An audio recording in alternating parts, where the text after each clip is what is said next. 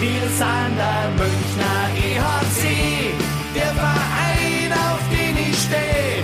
Und wir wissen ganz genau, unser Herz, Herz, Herzstock weiß und blau. Servus und herzlich willkommen. Parkbus Podcast Stammtisch Episode Nummer 82. Der Münchner Eishockey-Kosmos köchelt so ein bisschen.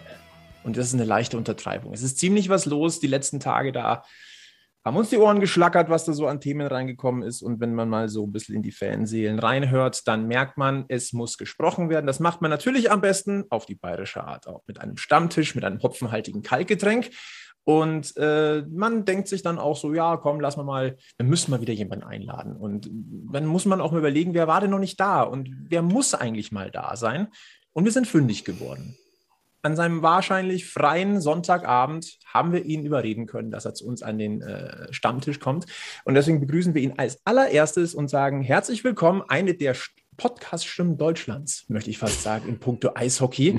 Und er ist Bierliebhaber und auch deswegen passt er wunderbar hierher. Und deswegen glaube ich auch, dass er eine gute Zeit bei uns haben wird. Herzlich willkommen bei Packmas, Bernd Schwiegerath.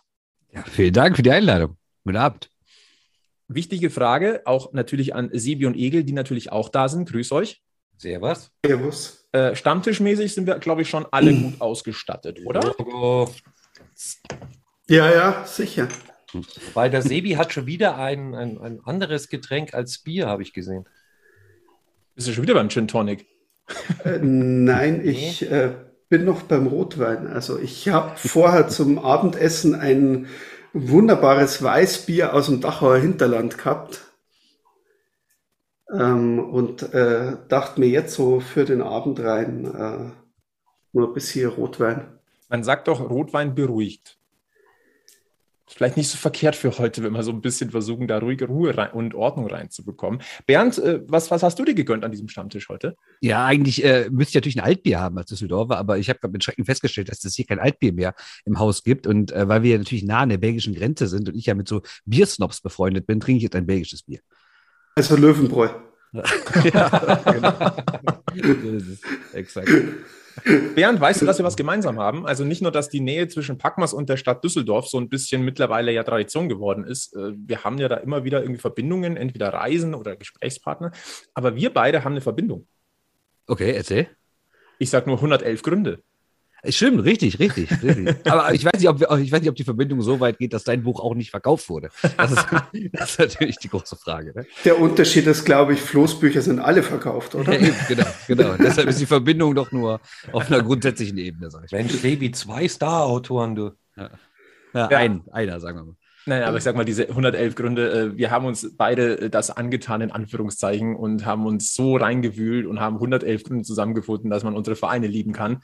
Ähm, deswegen ist diese telepathische oder, oder wie soll ich sagen, leidenschaftlich fähige äh, Verbindung einfach da.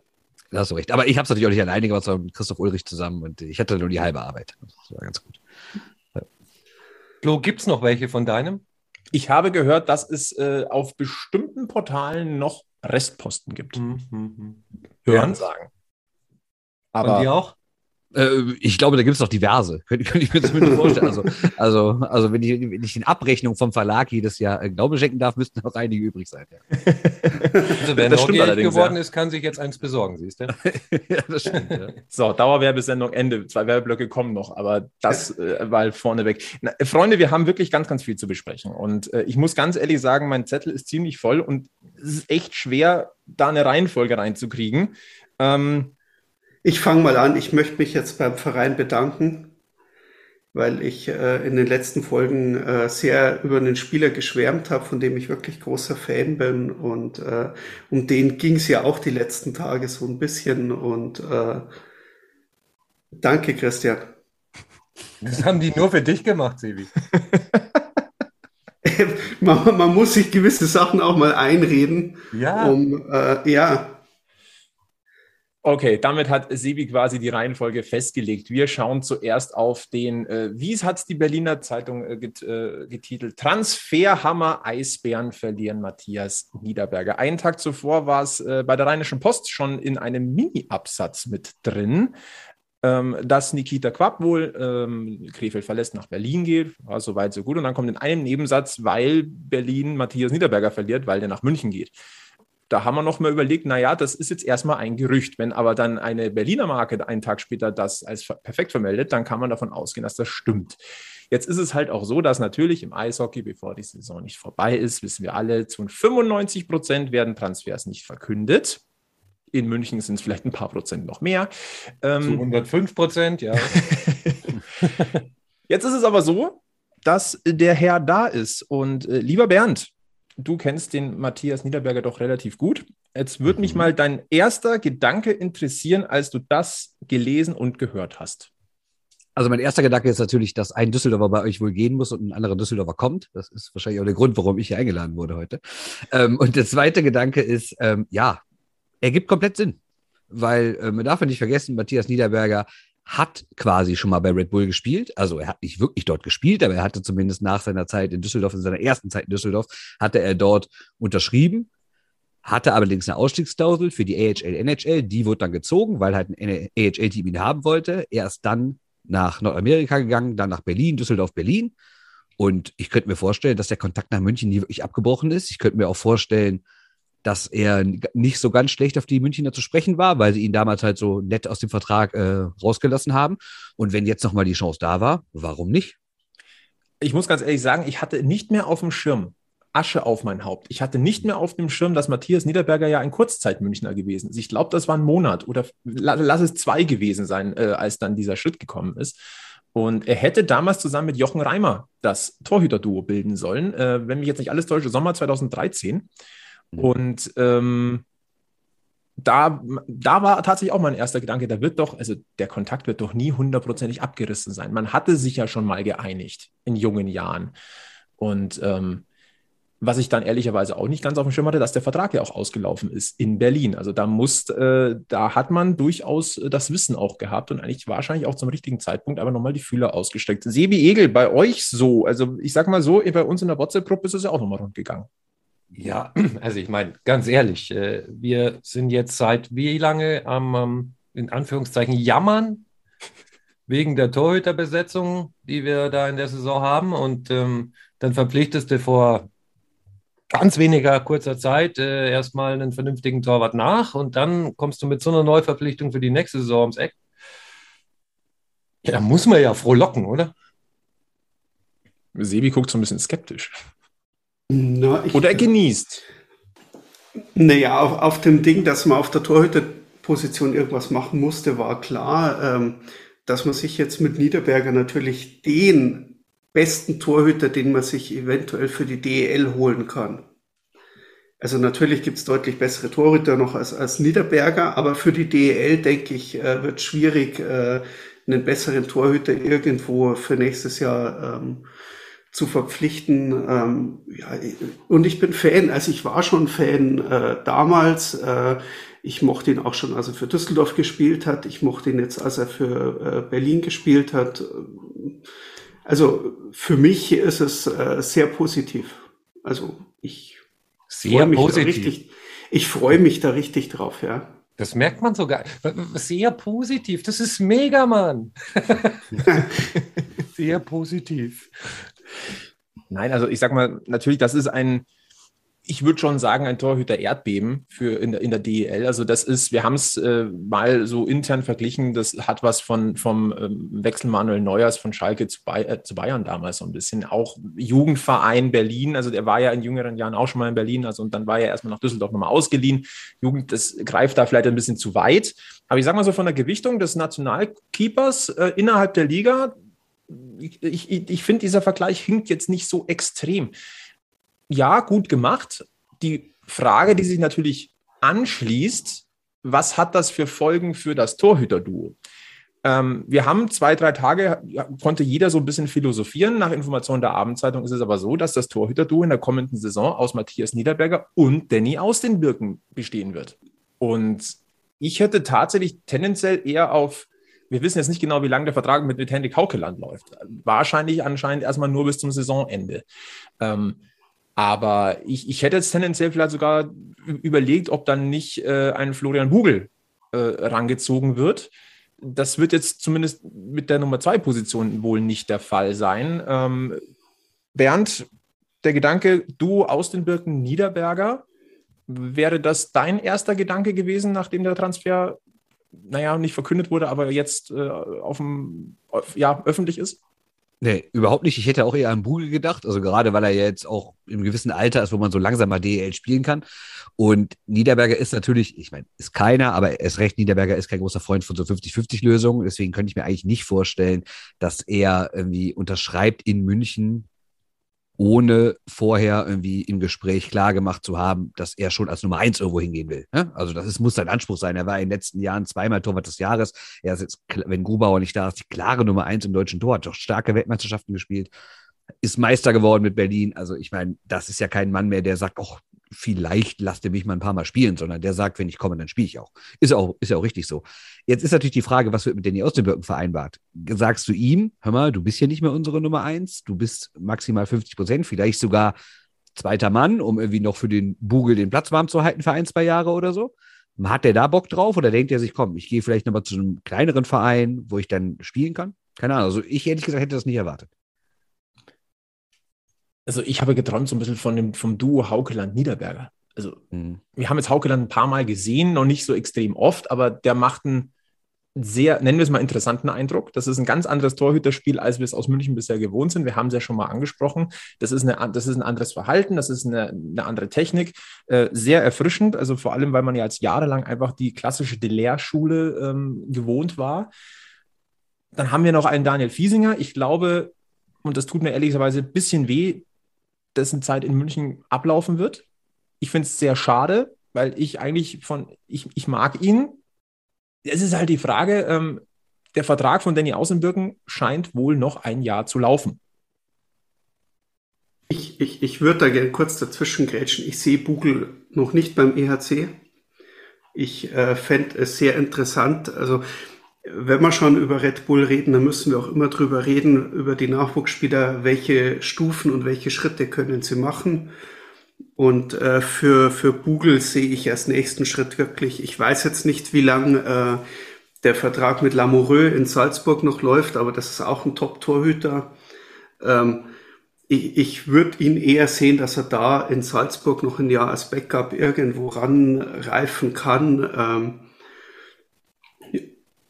weil ähm, in München haben wir momentan kein Problem mit einem äh, zweiten Torhüter. In Salzburg ist das Problem schon einigermaßen vorhanden. Also ähm, da könnte er schon einen festen Platz haben. Und äh, er hat jetzt diese Saison auch schon einige Spiele gemacht in Salzburg und hat das gut gemacht. Also von dem her ein Schritt nach dem anderen. Und wenn wir ja wissen, so aus der Vergangenheit, die Nachwuchstorhüter, die werden dann gern auch noch ein, zwei Jahre über Garmisch gezogen, äh, wenn man jetzt Alavena, Reich, Fiesinger, also vom, vom, von den Schritten her ist das, was für mich am meisten oder am wahrscheinlichsten ist, äh, dass wir Bugel nächstes Jahr nicht in München sehen.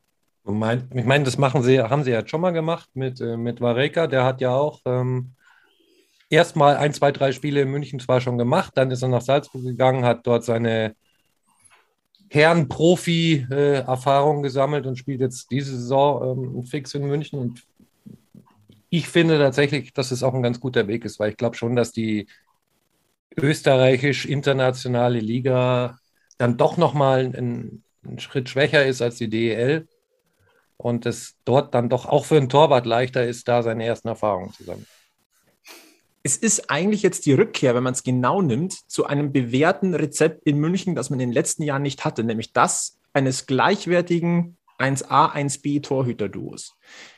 Die letzten Jahre war eigentlich klar, Danny Außenwirken ist die Nummer 1. Dann war zwar ein Kevin Reich da, der ihn in der vergangenen Saison ordentlich rausgefordert hat, wo wir dann sogar gesagt haben, naja, so in Richtung Playoffs äh, müsste eigentlich Kevin Reich sogar ein bisschen die Nase vorhaben, vorne haben. War ja dann nicht der Fall. Ich habe einige Stimmen gelesen im Netz, also es nur Gerüchte waren, dass Niederberger kommt. Kann man sich nicht vorstellen, weil das ist nicht der Weg des EHC München, der äh, mit, mit Torhütern. Da gibt es eine klare Nummer 1 Lösung. Deswegen wird Niederberger nicht kommen. Die erfolgreichste Zeit, zumindest in der DEL, war mit einem gleichwertigen Torhüter-Duo. Wir erinnern uns, Danny Austenbirken und David Leggio. es wirkt so ein bisschen wie die Rückkehr zu diesem System. Und eins ist auch klar, wenn Danny Außenbirken wirklich bleibt, dann ist das ein harter Kampf um die 1A-Lösung oder um die 1A-Position.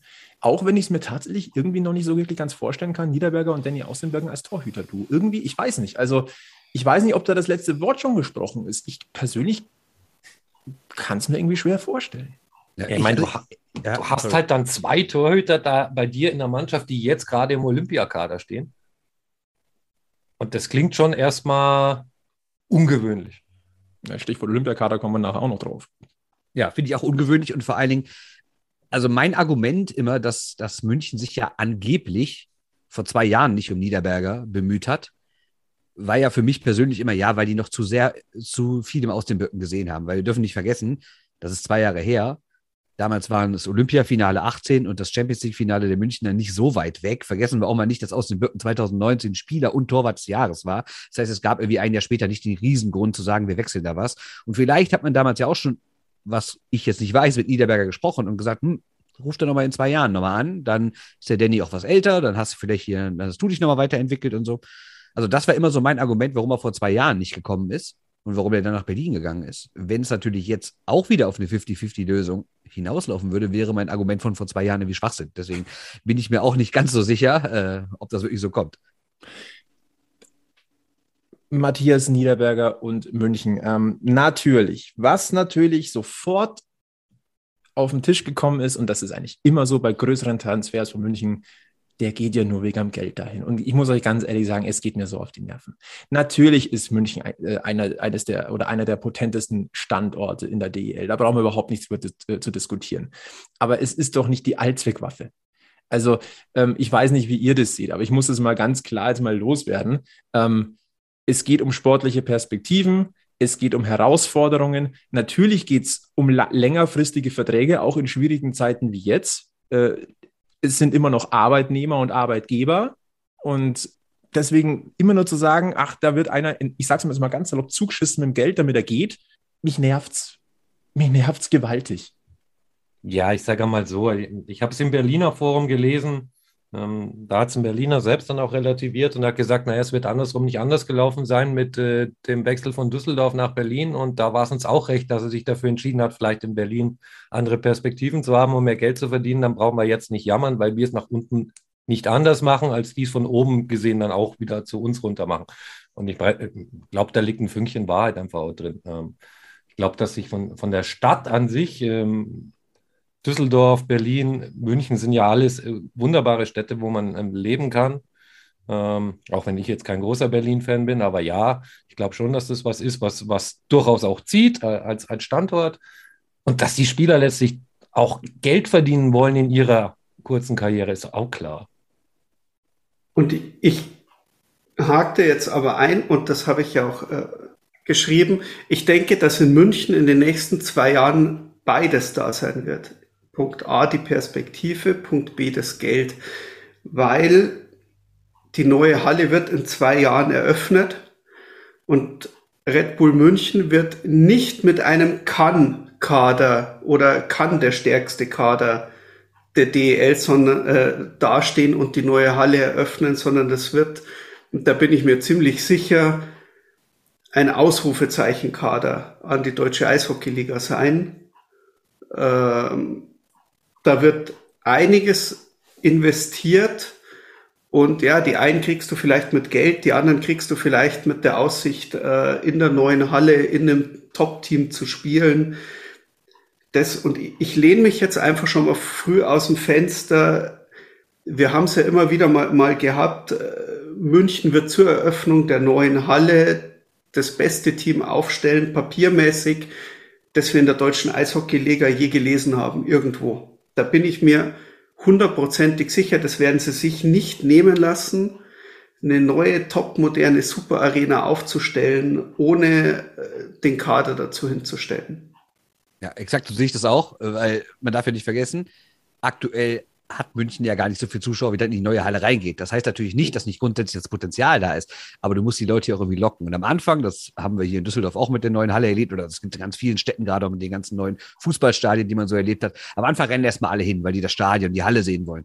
Aber wenn dann das Produkt, was du siehst, auf dem Eis, auf dem Rasen, wie auch immer, nicht gut ist, dann kommen die Leute halt auch nicht wieder. Dann kommen sie zweimal wieder, aber halt nicht fünfmal. Und ich glaube auch, München wird dermaßen investieren und was man auch nicht vergessen darf, was für Sportler auch nicht unwichtig ist, die werden ja auch eine topmoderne Trainingsanlage dahin bauen mit den ganzen Eisflächen. Da wird ja alles super modern, alles ganz neu sein. Da stehen Spieler auch drauf, ne? Wenn, wenn sich sowas, glaube ich, ganz gut entwickelt und du da irgendwie bessere Möglichkeiten hast als so eine alte Schulturnhalle, ne? Ohne zu sagen, dass es in Berlin das jetzt gibt. Aber ich glaube, sowas äh, spielt mit und natürlich spielt auch das Geld mit, gar keine Frage die Typen haben alle nicht ausgesorgt, die in der DEL gespielt haben. Das sind keine Millionäre. Also vielleicht über Jahre, aber nicht Jahresmillionäre.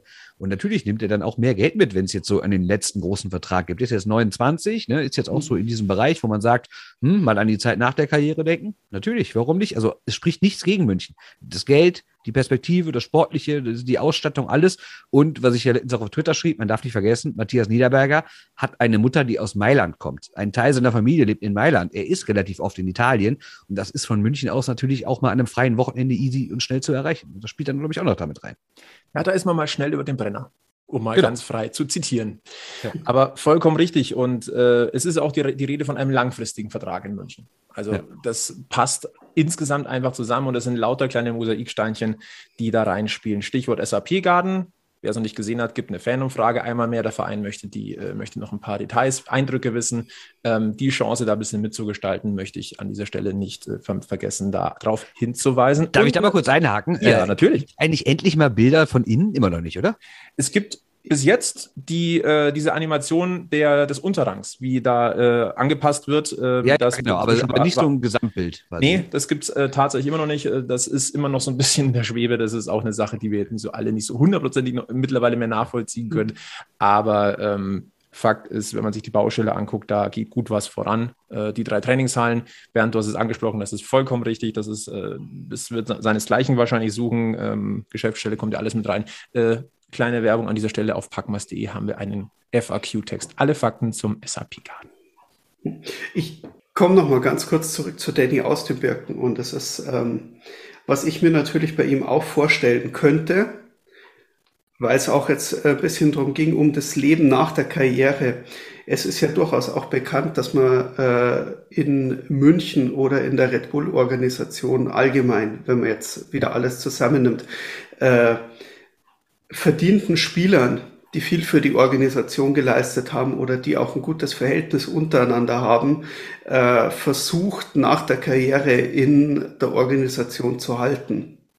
Und das ist, ähm, sind einige Sachen daraus rausgekommen. Der ein oder andere Bundestrainer, ähm, der ein oder andere ähm, Trainer, der jetzt in der Ebel an der er äh, Eis Hockey-Liga äh, an erster Stelle steht. Also es ist nicht ganz so schlecht. Ähm, und ich könnte mir aber wirklich vorstellen, dass man da mit Danny aus dem Birken auch vielleicht in Zukunft was vorhat. Er hatte schon mal anklingen lassen bei seiner starken Verletzung. Er wird gern irgendwas äh, Richtung äh, Medien publizieren, vielleicht irgendwas machen. Und ähm, da hat man in München ähm, durchaus äh, im Red Bull-Kosmos auch noch die ein oder andere Möglichkeit ihm da gewisse Sachen zu ermöglichen. Also ähm, von, von der Stelle aus würde ich sagen, ja, selbst wenn er vielleicht jetzt nicht als erster Torhüter oder als 1b durchspielt, sondern vielleicht noch als zweiter oder eventuell in München bleibt und gar nicht startet. Das kann, also das sind ja auch so Sachen, die, die man sich äh, eventuell in seinem Alter überlegen muss. Ähm, durchaus Sachen, warum man da vielleicht nicht mehr weiß. Im Zusammenhang mit ähm Matthias Niederberger, dessen, äh, dessen Wechsel anscheinend wirklich schon seit ein bisschen längerem feststeht, nur halt jetzt äh, bekannt geworden ist, äh, geisterte ja auch der Name Leo Pföderl noch so ein bisschen durch äh, die Gerüchteküche. Und da hat München es wohl auch versucht. Der bleibt allerdings in Berlin. Äh, böse Zungen behaupten, das Geld, das man sich jetzt bei Niederberger spart, konnte man in, in Pföderl investieren. es wäre jetzt aber auch ein bisschen komisch gewesen, wenn wirklich beide Leistungsträger nach München gegangen wären. Auch wenn natürlich die Verbindung zum Beispiel zu Yassin Elis natürlich da gewesen wäre. Aber Egel, Egel guckt schon so, der, hätte der sich wahrscheinlich gefreut. Ich glaube, wir hätten es alle irgendwie ganz cool gefunden. Aber äh, das wäre dann schon ein bisschen, ein Overload gewesen. Also ehrlich, ich finde, äh, klar hätte ich mich gefreut, aber ich finde die Torwartposition viel, viel wichtiger, weil ähm, ich sage mal so, auf der Stürmerposition haben wir auch dieses Jahr nicht die großen Probleme. Und ähm, Leute, die wissen, wo das Tor steht, ich glaube, die findest du einfach äh, in der Breite doch dann leichter als jetzt äh, wirklich einen Torwart, der einfach der Beste in der Liga ist. Ja, aber bei Föder, dass man nicht vergessen darf, ich finde, also klar, der bekommt schon genug Aufmerksamkeit, aber was man, was glaube ich die wenigsten wissen oder was, was nicht so im Fokus ist, wenn man mal guckt, seit der DEL-Saison 2016, 17 ist der die Nummer 1, was Scorerpunktlage in der kompletten Liga. Also in den letzten fünfeinhalb Saisons gibt es keinen Punkt besseren Spieler in der kompletten, in der kompletten Liga als, als Leo Föder. Und das ist schon krass. Und dafür, finde ich, ist er recht wenig im Fokus. Ne? Stimmt das finde ich auch. Und er wird halt perfekt ins Beuteschema von Christian Winkler normalerweise passen. Nationalspieler, richtiges Alter, ähm, aus Bayern. Sagen richtiger Dialekt. Der, dem, dem, dem richtigen, ja genau, dem richtigen Dialekt mächtig. Äh, also es, äh, ja, wäre schon, äh, also es wäre wär eine äh, konsequente Verpflichtung äh, gewesen, auf die wir eigentlich, wenn wir ehrlich sind, schon seit Jahren auch warten. Also eigentlich, eigentlich warten wir vom, von der, von der Logik her auf die Verpflichtung von Pföderl schon viel länger als auf die Verpflichtung von Niederberger. Weil, weil, weil es einfach logisch wäre. Also es wird halt einfach ins Gesamtbild passen, wie man die letzten Jahre äh, äh, immer so ein bisschen mitgearbeitet hat. Wohl wahr. Äh, das wäre der erste Themenkomplex hier, das erste Drittel vom Packmas Podcast, Folge 82. Deswegen gehen wir einmal ganz kurz ab in die Werbung und dann nähern wir uns langsam aber sicher einem kleinen Reizthema an. Ich freue mich drauf. Das neue Jahr nimmt doch schneller Fahrt auf, als man denkt und ehe ihr euch verseht, steht das Frühjahr ins Haus. Damit ihr spätestens dann in Topform seid, empfehlen wir euch das Performance Package 4.0 von unserem Partner Manscaped. Darin enthalten sind sechs absolute Must-Haves, die euch pflegemäßig so richtig boostern.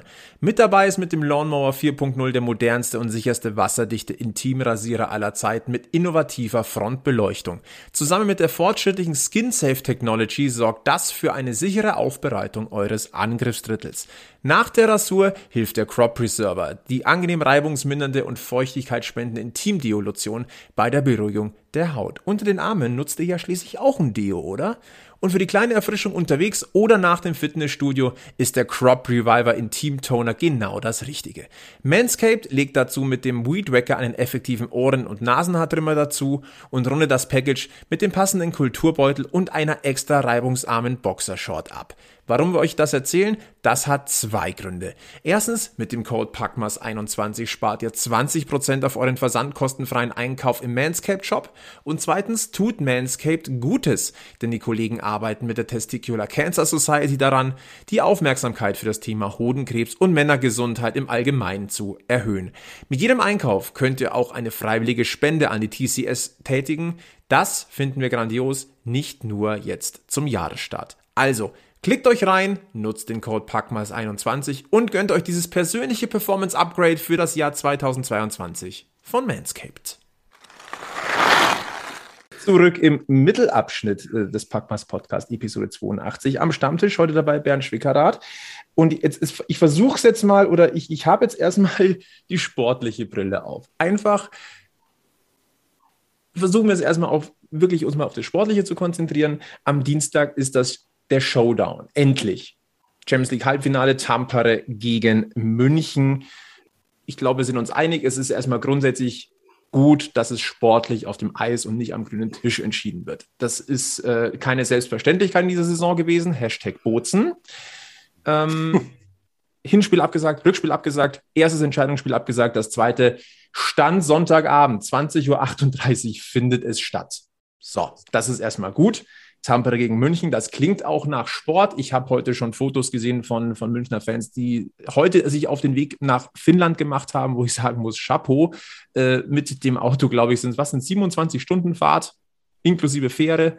Das ist schon, ja, da, da ziehe ich alle Hüte davor, die ich habe. Soweit, so gut. München-Tampere grundsätzlich in einem Spiel ist, klammern wir noch das alles andere, was, worauf wir gleich noch zu sprechen kommen, aus. Die Chance wäre 50-50. Würde oh. ich jetzt einfach mal sagen. In diesem Spiel, in einem Spiel, vor allem in einem Spiel, ist alles möglich. Oh. Ja. Würde ich ja nicht sehen. Das ist ein Spiel, worauf sich wahrscheinlich nicht nur äh, der Münchner Eishockey-Kosmos, sondern der wir sind alles Eishockey-Fans, Kosmos und die Leute, die Spaß haben an top-europäischem Eishockey, auch freuen würden. Ja, ich meine, wir wissen ja, welche Probleme die Champions League so hat, aber sagen wir mal ja. So, das ist jetzt erstmal die Sache. Und ich muss ganz ehrlich sagen, ich habe mich auch extrem auf diese Champions League, auf dieses Champions League Halbfinale gefreut. Es ist ja erst zum zweiten Mal, dass eine deutsche Mannschaft im Halbfinale ist. Ähm, das sind die qualitativ hochwertigsten Spiele, die man in der Saison hat. Diese Königsklasse macht Spaß. Sie fliegt einfach unter dem Radar. Kommen wir auch nochmal drauf zu sprechen gleich. Und dann kommt etwas, das das Ganze verwässert. Ich sage mal so, holen wir mal ein bisschen aus. Die Champions Hockey League hat ja seit Jahren das Problem, dass sie unterhalb des Radars fliegt. Sie hatte das Problem, dass sie im letzten Jahr gar nicht stattfinden konnte. Das ist ein ordentliches Stoppschild gewesen. Und jetzt hat man das Problem, dass man diese Champions League-Saison gestartet hat, was ja erstmal schön ist. Dann hattest du das Bozengate, ich sag's mal so. Dann hattest du in der Vorrunde zwangsweise wegen der äh, noch ausstehenden äh, Olympia-Qualifikation eine Gruppeneinteilung, die ja eigen gewesen ist mit, mit gewissen Sonderregeln. Und jetzt hast du das Thema, dass du am 1.3. ein Finale hast, dass du ein Entscheidungsspiel hast und dass wir jetzt das Problem haben, dass München sechs Spieler olympiabedingt fehlen, Tampere kein Spieler. Und das ist so ein großer Themenkomplex, wo ich mir jetzt wirklich schwer tue, richtig Ordnung reinzubringen. Aber dieser Stammtisch, da ist so viel Qualität heute, ich glaube, das kriegen wir hin. Fangen wir vielleicht mal an mit dem grundsätzlichen Problem der Champions Hockey League, dass sie so dermaßen unter dem Radar fliegt. Und Bernd, ich weiß, du bist grundsätzlich vom Sport, von der sportlichen Qualität der Champions Hockey League sehr, sehr angetan. Du gehörst ja auch mhm. zu denen, die das auch wirklich versuchen, regelmäßig auch darzulegen, dass das großer, großer Sport ist, der da gezeigt wird. Wo liegt für dich persönlich tatsächlich dieses große Problem, dass sie die Champions Hockey League immer noch unter dem Radar fliegt, nicht mehr so ganz tief, wie es vielleicht mal gewesen ist, aber immer noch nicht so richtig durchgestaltet ist. Also ich sehe ganz augenscheinlich sind zwei Probleme. Problem eins ist, dass es im Eishockey einfach keine konsistente Tradition von Europapokalen gibt. Dass es eben nicht so ist wie in anderen Sportarten, dass du irgendwie sagen kannst, ach, die haben auch in den 70ern schon dreimal gewonnen und dann in den 80ern oder erinnerst du dich auch an das große Finale 1994 oder was auch immer. Sowas gibt es einfach nicht im Eishockey. Das zweite Problem ist ganz klar, dass es halt nicht die besten Spieler der Welt sind. In allen anderen Sportarten, wenn du über Champions League redest, also in allen anderen, ich sage jetzt mal im Fußball und im Handball, hast du da die größten Namen der Vereine, die größten Namen der Spieler. Hast du im Eishockey nicht, weil die größten Namen bekanntlich nicht in diesen Ligen spielen, die teilnehmen, weil die NHL spielt nicht mit und wenn man jetzt noch die KL dazu nimmt, als zweite große Liga mit sehr großen, traditionsreichen Namen, wahrscheinlich eher auf Vereinsseite als auf Spielerseite mittlerweile, aber trotzdem auch die sind nicht dabei. Und ja, es ist trotzdem schön, Schweizer, Finnen, Schweizer Mannschaften, finnische Mannschaften, schwedische Mannschaften, deutsche Mannschaften da zu sehen. Alles wunderbar. Aber es ist halt eben nicht so, dass die ganz großen Namen dabei sind. Du könntest also mal auf Fußball übertragen, Barcelona gegen Manchester United wäre wahrscheinlich ZSKA Moskau gegen Montreal Canadiens. Und die spielen halt beide nicht mit. Und das ist äh, das Und dann, wenn ich noch ein drittes Problem ansprechen darf, wir haben einfach in Europa kein gesamteuropäisches Eishockeybewusstsein. Jede Liga schwimmt im eigenen Saft, alle interessieren sich für das. Aber ich habe ja immer schon mal dieses Beispiel gesagt, geh doch mal durch ein deutsches Eisstadion und frag mal 100 Leute, wer ist denn aktuell Topscorer der finnischen Liga? Oder machen wir es anders, machen wir es noch einfacher. Nenn mir drei Spieler aus der finnischen Liga. Das wird keiner beantworten können. Geh aber durch ein deutsches Fußballstadion und sag, nennen wir mal drei Spieler aus der Premier League, drei Spieler aus La Liga, drei Spieler aus wo auch immer her, Italien. Das ist überhaupt kein Problem, weil du da einfach ein viel größeres Bewusstsein hast, dass du auch diese anderen Ligen verfolgst. Und hier guckst du halt nur auf deine eigene Liga und halt meistens auch auf die NHL. Aber die spielt halt nicht mit. Ich, ich gehe noch ein weiter und ich sage, in Deutschland ist es so, dass die meisten auch noch auf ihren eigenen Verein schauen. Auch das, richtig. Also es ist ja nicht nur ein, ein, kein, kein großes Liga-Bewusstsein, sondern es ist ja auch noch ein sehr starkes Vereinsbewusstsein da. Also die Leute gehen zu ihrem Verein, die gehen hierhin und äh, so, so ligaübergreifend ähm, das hast halt auch überhaupt gar nicht. Also wer, wer ja. kann sich denn bitte momentan, wenn ich mich umhöre, dann sind das wenige, die meisten davon sind hier in diesem Podcast gerade vertreten. Äh, wenn ich irgendwo, wenn ich irgendwo mal reinschreibe, hey, habt ihr den Angriff gerade oder oder das, was da gerade in, in Nürnberg los war gegen Schwenningen, äh, geil, äh, super Spiel, äh, super, gefällt mir wunderbar. Damit kann doch eigentlich überhaupt keiner, ja, will ja keiner sehen. Man geht ja. zu seinem Verein und der ist interessant und der Rest eher nicht. Ähm, ja, ich weiß, nicht, weiß nicht, ob Günter Klein das mal war, der hat mir den schönen Satz gesagt, Eishockey ist ein globaler Regionalsport. Hm. Das fand ich gut. Hm. Da ist durchaus was dran. Das sind aber dann aber auch Probleme, wo ich jetzt spontan einfach auch sagen würde, die kannst du als Champions League gar nicht einfach lösen. Na, ich glaube ganz einfach, dass wir die Wertigkeit der Champions League so hoch stellen, weil Punkt A wir dabei sind und Punkt B das von Vereinsseite wichtig genommen wird. Ich, ich kann mir nicht vorstellen, dass äh, die, die Champions League zum Beispiel in Schwenningen die gleiche Wertigkeit hat wie jetzt bei uns irgendwo.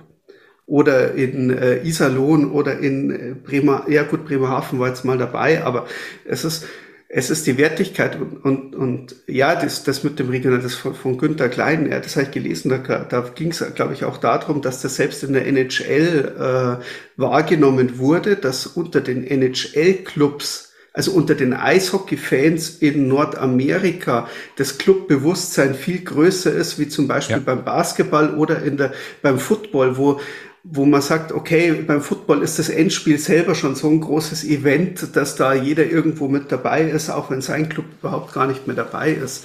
Und beim Eishockey ist es viel konzentrierter auf die kleine Eisfläche bei sich vor Ort. Ja. An der Kernaussage würde sich jetzt nichts ändern. Du hast gar nicht die große Chance, diese Probleme von dir, von dir auszulösen. Nee, ist, das dann, ist das das Schicksal der Champions Hockey League, einfach unter dem Radar zu sein?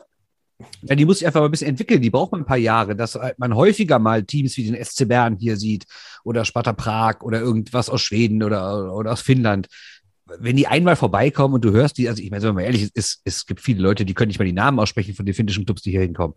Und wenn die aber mal innerhalb von zehn Jahren fünf, sechs Mal kommen und die du immer wieder siehst und dann vielleicht mal einen Spieler wieder erkennst und dann das Trikot, ah, die, die hat doch München vor zwei Jahren gespielt und Augsburg letztes Jahr und wer auch immer, ne?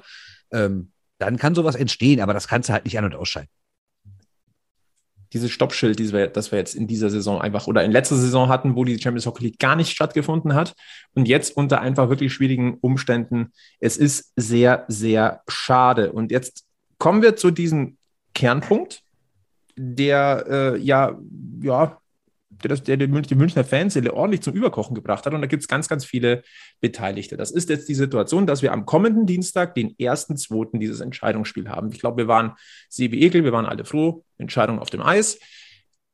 Und dann ist uns aufgefallen, hm, aber ist nicht der Treffpunkt äh, der, der, der, deutschen Eishockey-Nationalmannschaft am 31. Ja, was, ja, wird man doch eine Lösung finden. Nein, man findet diese Lösung nicht. Ähm, und, die DEB äh, hat eine gefunden. ja, die DEB hat eine gefunden, definitiv. Ja. das ist richtig.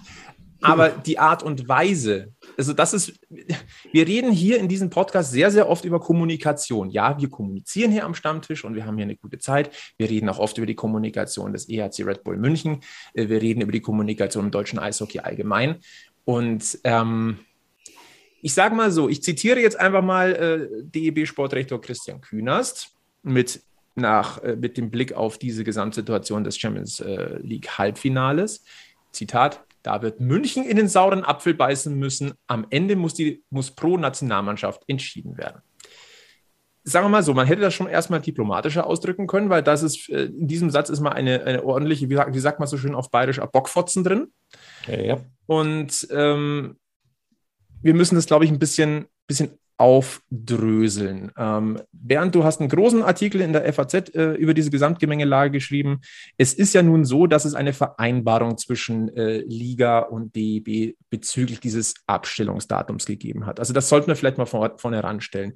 Ähm, lass uns mal so ein bisschen auf diese Gemengelage blicken. Ähm, Absprache Liga, äh, Blick auf unsere Schweden-Legionäre die ja eigentlich auch noch äh, am 1.2. gespielt hätten, die jetzt auch früher anreisen müssen. Ähm, wie, wie siehst du die, die Lage? Ihr habt ja äh, bei euch in den Shorthanded News da auch schon so ein bisschen ähm, drauf geguckt. Äh, kannst du den Groll oder ja, Groll ist noch untertrieben, das Beben in der Münchner Fanseele verstehen?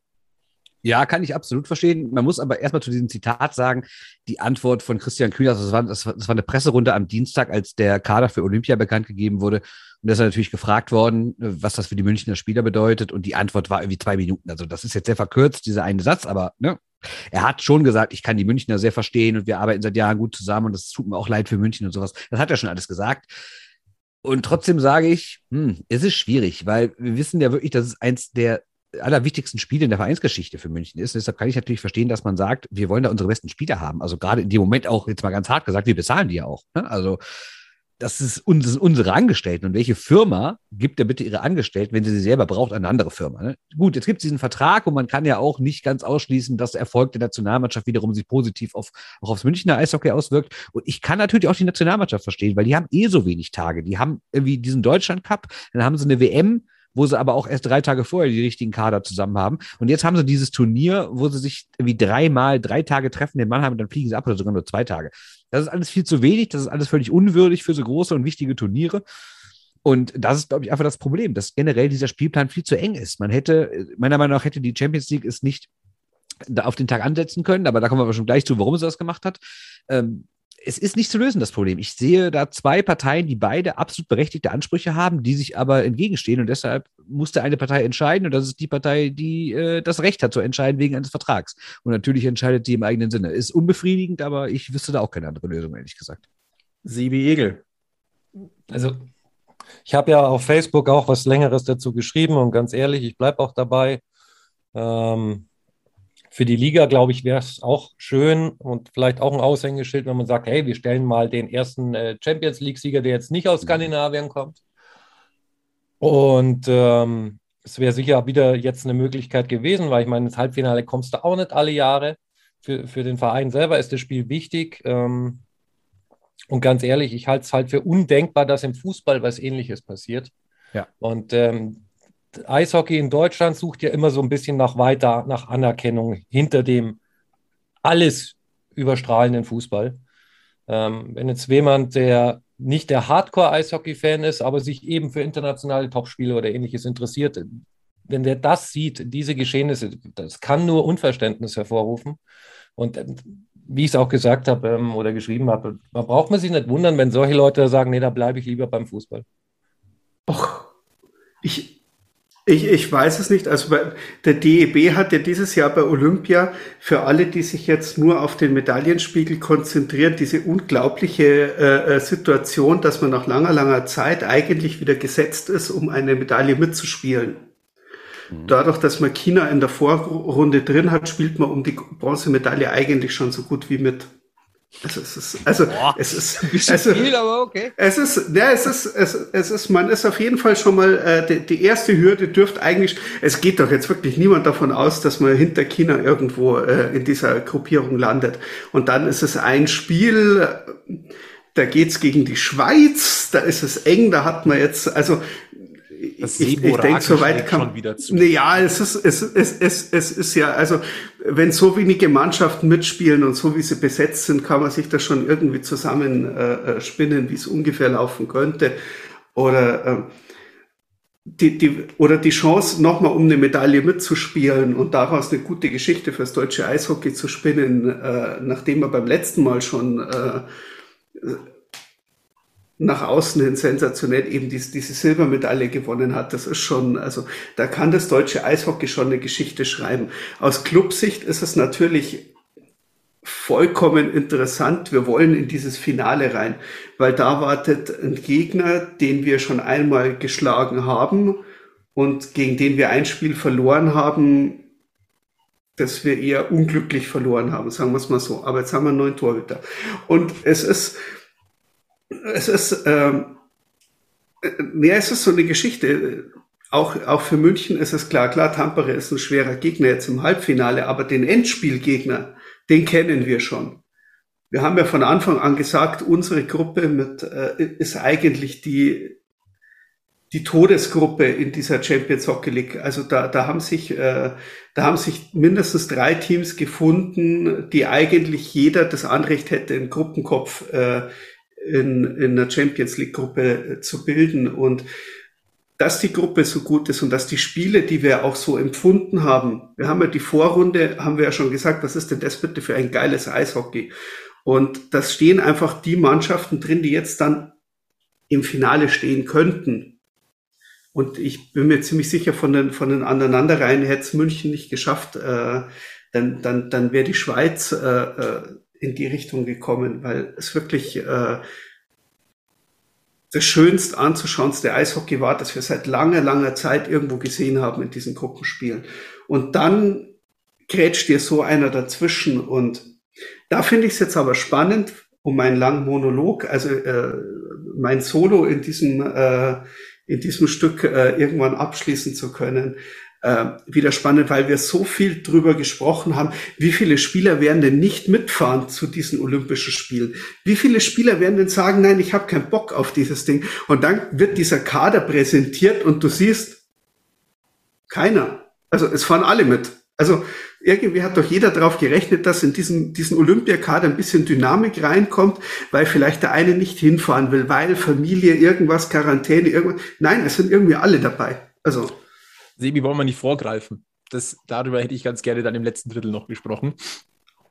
Aber jetzt ist es, wie es ist. Und ähm, Bernd, du hast auch äh, mit dem Champions League CEO ja auch gesprochen gehabt, mit Martin mhm. Baumann. Und äh, sagen wir mal so, die, die Äußerungen, sie wirken schon so ein bisschen resignierend, ähm, ob des Stellenwertes der, der Champions Hockey League. Er wusste, natürlich wusste man, dass Olympia stattfindet. Man wusste um den engen Spielplan.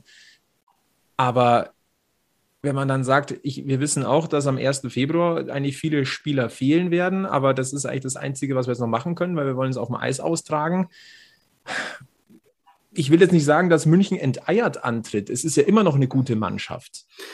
Aber ähm, ich meine, es ist ja für die Champions League auch nicht schön, wenn da sechs Spieler fehlen. Äh, übrigens bei Tampere nicht ein Olympiateilnehmer im Kader. Nur mal das. Ja, aber ganz kurz zu Tampere, darf ich vergessen, die sitzen bis heute in Quarantäne. Ne? Also die haben jetzt auch tagelang nicht trainiert, müssen übermorgen dann aufs Eis, ohne irgendwie eine Woche lang gar nicht richtig trainiert zu haben. Also die sind auch nicht im Höhepunkt ihrer Leistungsfähigkeit. Ne? Vollkommen ich will, noch, ich will noch mal rein. Wann haben wir denn unsere geilsten oder besten Champions Hockey League Momente erlebt und mitgenommen?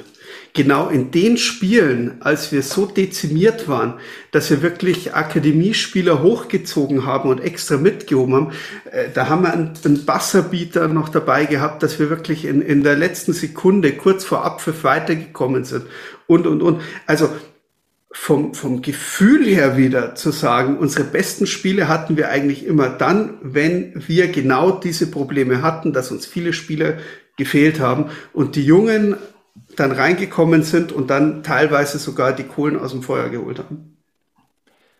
Es wäre ein guter Moment dafür. Es wäre ziemlich geil. Das ist, das ist richtig. Ähm, was ja auch grundsätzlich so ein bisschen ähm, was heißt ein bisschen, also hier in, in München wirklich ähm, äh, kocht, ist äh, das, äh, ja, die Anführungszeichen Nicht-Äußerung des, des Vereins oder der Organisation. Ähm, es gab in der, ähm, ich glaube, es war eine DPA-Meldung also der Deutschen Presseagentur, in der Christian Mickler ähm, zitiert wurde, wir werden keinem Spieler Steine in den Weg legen, für sein Land bei Olympia anzutreten, alles andere liegt nicht in unserer Hand.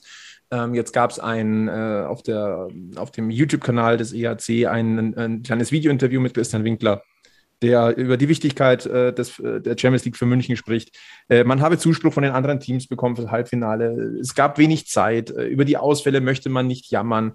Ähm, ich habe so den Eindruck, dass einige erwartet hätten, dass da jetzt jemand kommt und in München einfach auf den Tisch haut und sagt, verdammte, Entschuldigung, scheiße, ist das alles ein Käse? Ja, was soll er machen? Es gibt Verträge. Ne?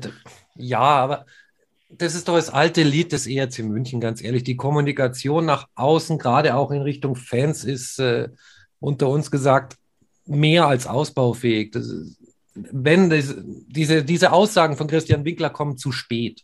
Da war das Ganze ja schon übergekocht. In sämtlichen Foren und Facebook-Seiten, die irgendwas mit dem Münchner Eishockey zu tun haben, wird, seit, wird es seit Tagen diskutiert. Ähm, warum man nicht einfach vorher mal ein Statement auch rausgibt. Ähm, man kann es ja auch, keine Ahnung, an die Fanclubs verschicken oder man gibt es den Fanbeauftragten in die Hand und sagt, da, verteilt es an eure Leute, irgendwas. Aber es ist wieder dieses, man schaut, das von, von außen betrachtet kommt dann immer so vor, als tut der Verein so, als würde das eigentlich alles gar nichts angehen. Und Mai ist halt so, ach, ihr regt euch da auf, ah, Mai, blöd. Ähm, ich meine, es, es, gibt Leute, die haben Flüge und Hotels nach Finnland gebucht und äh, am Riesenrad gedreht und einen Riesenaufwand damit. Und ich weiß, dass man wahrscheinlich an der Situation nichts ändern kann. Aber wie man sie als Verein nach außen darstellt oder verkauft oder äh, wie man zumindest dafür sorgt, dass sich äh, die Fans damit, dass sie sich darüber aufregen, zumindest vom eigenen Verein auch äh, ernst genommen fühlen, aber das ist, wie gesagt, ein, ein, ein altes Münchner Problem meines Erachtens. Ähm, ich weiß nicht, wie oft wir schon über die, über die mangelnde Kommunikation da gesprochen haben hier im Podcast und äh, ich glaube, sie lernen es auch nicht mehr. Bernd, aus deiner Sicht, äh, hätte der EHC hier irgendwas anders machen können? Oder ähm, ich meine, du bist du sitzt in Düsseldorf und beobachtest aus ein bisschen, bisschen Entfernung. Ähm, warst du über irgendwas überrascht, was sich da jetzt die Tage geta getan hat oder nicht getan hat? Nö, eigentlich nicht. Also, wie gesagt, was, was sollen sie tun? Sie haben einen Vertrag. Die DL hat einen Vertrag. München ist ein Fünfzehntel der DL. Ich weiß nicht, was sie anders hätten machen sollen. Vielleicht hätten sie darauf einwirken sollen, dass das Spiel an einem anderen Tag stattfindet. Aber laut Martin Baumann von der CL geht das nicht, weil am Anfang hieß es halt, wir können es nicht vorher machen, weil halt Tampere jetzt erst aus äh, der Quarantäne rauskommt, die mussten ja wenigstens mal ein, zwei Tage jetzt Zeit haben, um zu trainieren. Und nach Olympia wäre ihnen halt zu spät gewesen, weil er sagt, unser äh, Finale ist am 1. März, da müssen wir vorher wissen, wer die beiden Teams sind, um das alles organisieren zu können. Und wir können ja auch nicht irgendwie werben mit einem Event, von dem wir nicht wissen, wer da mitspielt. Vielleicht ist einfach generell das Problem dieser Champions League, dass sie einfach zu früh beendet ist. Aber du kannst es natürlich auch nicht machen wie in anderen Sportarten, wo es quasi der Höhepunkt der Saison nach den nationalen Ligen ist, weil wir wissen genau, stellt euch vor, eine Mannschaft kommt ins Champions League-Finale, die aber irgendwie schon drei Wochen Saisonende hat durch die Playoffs. Ne? Das ist halt das unsichere Saisonende in den Playoffs ist halt das Problem, dass du dieses Finale zwingend vor den Playoffs machen musst, also im März. Und dann, ja, es ist alles eine große, große Terminschwierigkeit in, in dieser Liga. Das gesamte europäische Hockey bricht doch runter auf diese, dieses Terminchaos in, in diesem Jahr. Also nicht, also in diesem Jahr findet es seinen Höhepunkt wegen Corona und allen Zusammenschiebungen und ich kann mir auch schwer vorstellen, dass alle die äh, DEL-Spiele wirklich gespielt werden vor Playoff-Start. Ähm, dann hast du eine Weltmeisterschaft, die einfach gespielt wird mit einem festen Datum. Wie willst du das unterbringen? Es ist eigentlich, das, es ist nur dieses gesamte Chaos, was wir jetzt haben, ist eigentlich nur der Gipfel dessen, dieses Termingehatzes, das wir hier haben. Und ähm, dann kann ich sogar Leute so ein bisschen, bisschen verstehen, die sagen, also in der Form verliere ich langsam so die Lust am Eishockey so ein bisschen. Ähm, es ist zu viel auf einmal, es ist ein Chaos, es ist unübersichtlich, dann werden dir auch noch die besten Spieler teilweise weggenommen, also weggenommen in Anführungszeichen. Dass da die, der Wut, die Wut überkocht, kann ich verstehen. Ähm, ich habe gelesen von den ersten, die ihre Dauerkarten zurückgegeben haben. Das finde ich dann ehrlicherweise ein bisschen arg übertrieben, weil ähm, man muss jetzt damit umgehen. Ähm, ich finde, ich glaube persönlich, dass ein Verein in dieser Gemengelage oder eine Organisation sogar noch am wenigsten dafür kann für Rahmenterminkalender. Und wenn es Verträge gibt, dann sind die einfach. Was in München die Dauerkarte aber, zurückgeben. Ja, aber ganz ehrlich, die Dauerkarte. Die ist doch nicht mal abgebucht worden seit weil, zwei Jahren. Weil die Situation ist, wie sie ist. Sollen die Dauerkarte zurückgeben, weil sie sich vom Verein nicht ernst genommen fühlt, weil, äh, fühlen, weil der mal wieder nicht kommuniziert hat. Es ist nicht die Situation an sich, warum jetzt da der eine oder andere, ich weiß, auf wen du hinaus willst, habe die, hab die Beiträge auch gelesen. Ich würde es auch nicht tun, deswegen, aber ähm, es ist nicht die Situation an sich, warum die Leute so reagieren, sondern es ist mal wieder die Kommunikation. Aber was hättet ihr euch denn gewünscht? Also, da, dass die da auf den Tisch schauen und eine große Wut-PK gehen nach dem Motto, wir lassen uns das nicht bieten, wir wollen unsere Spieler haben? Oder wie stellt euch das vor? Ja, mindestens mal, also äh, ich glaube, viele Leute hätten mindestens mal gerne äh, so, so ein Posting gehabt wie von, von den Wolfsburgern, als es äh, in der Causa Strahlmeier, also einfach mal äh, dem angepisst sein äh, äh, ein Ventil zu geben und äh, die anderen mitfühlen zu lassen. Ähm. Also ich persönlich sage, und da bin ich jetzt bei Sebi, ich glaube, es hätte einfach gereicht zu sagen, ähm, das Spiel ähm, gegen Tampere war die einzige Möglichkeit, dieses Spiel zu spielen. Wir wollen das auf dem Eis entscheiden. Das kollidiert mit ähm, dem Vertrag, den, den, es einfach gibt, mit der Abmachung mit dem Deutschen Eishockeybund, die Nationalspieler am 31.01. abzustellen. Wir sehen das aber als äh, die einzig, den einzig gangbaren Weg. Äh, dann hätte es auch noch Diskussionen gegeben, aber du hättest ein Vereinsstatement gehabt aus, aus erster Hand, mit dem man hätte arbeiten können. So war einige Tage jetzt einfach Polen offen, um es mal blöd auszudrücken. Ähm, das vielen Spekulationen und Vorwürfen einfach mal Raum gegeben hat. Und das war einfach oder ist jetzt mittlerweile schwer einzufangen gewesen. Und dann schickst du aber in diese aufgeheizte Atmosphäre, die du gerade hast, schickst du dann diese Fan-Umfragen. Und denk, Leute, schlechtes Timing. Einfach nur ja. schlechtes Timing. Also Gewinner gibt es in der Situation jetzt erstmal gar nicht. Nee, es gibt am Dienstag hoffentlich äh, vielleicht ein kleines Eishockeywunder und doch einen Gewinner. Ähm, weil das Spiel ist ja noch nicht verloren. Ja, absolut nicht. Muss, muss man ja jetzt auch mal sagen. Ähm, Mai und dann, dann schauen wir halt mal weiter. Aber ich hoffe einfach, dass man solche Situationen jetzt dann irgendwann in Zukunft wieder vermeiden kann und sich alles wieder normalisiert, weil es ist, wie du sagst, es äh, verdirbt einem Moment so ein bisschen den Spaß am Eishockey insgesamt und äh, ich bin aber ehrlich, ich habe nach der ganzen Story überhaupt gar keine Lust mehr auf diese Olympischen Spiele.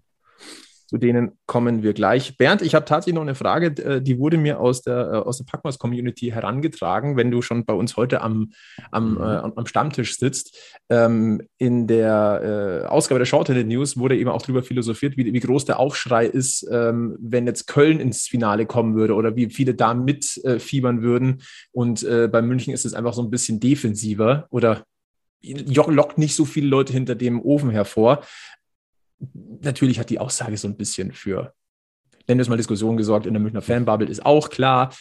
Vielleicht kannst du das nochmal ähm, wirklich, wie es gemeint ist, auch nochmal darlegen. Also ich glaube, dass der sportliche Wert fürs deutsche Eishockey, da ist egal, welches deutsche Team es vielleicht ins Finale schafft. Aber es ist schon klar, dass ein, ein also würde ich jetzt sagen, dass ein KEC, eine DEG, von mir aus auch Krefeld, ähm, Vereine, die es einfach schon wirklich deutlich länger gibt, die, ähm, die einfach auch über Generationen hinweg schon ähm, in der deutschen Eishockey-Liga oder in der ersten Bundesliga gespielt haben, äh, noch eine bisschen andere Strahlkraft hat als München, das jetzt seit zehn Jahren, Entschuldigung, zwölf Jahren der DEL spielt und eher so eine On-Off-Beziehung mit der DEL hatte.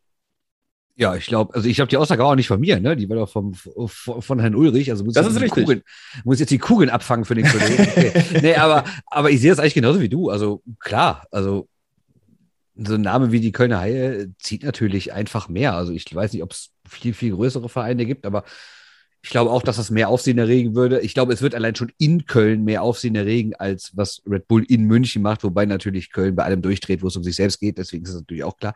Aber äh, grundsätzlich zieht so ein Name natürlich mehr. Und das ist ja in allen Sportarten so. Ne? Also wenn die Bayern im Champions League Finale sind, ist das auch spektakulärer, als wenn, als wenn Leipzig im Halbfinale ist. Ne? Also, ist klar ich tue mir da mal so ein bisschen schwer, was man vielleicht da relativieren muss. Natürlich, Red Bull ist für den einen oder anderen immer noch ein rotes Tuch, aber es ist halt auch einfach ähm, das sind gewachsene Strukturen in anderen Standorten. In München, das ist immer noch, natürlich ist da in relativ kurzer, kurzer Zeit jetzt viel entstanden und äh, der nächste Schritt wird mit der neuen Halle gebaut. Äh, aber ähm, ja, ich glaube auch, dass Eishockey generell ein bisschen entspannter ist, weil du halt, also natürlich gibt es da auch Kritik an Red Bull und viele Leute mögen das nicht, aber ich glaube, es ist grundsätzlich entspannter, weil welcher Verein ist denn schon wirklich ohne Geldgeber unterwegs? Ne? Also die arbeiten ja alle nicht wirklich äh, profitabel und deswegen ist es, glaube ich, da ein bisschen was anderes.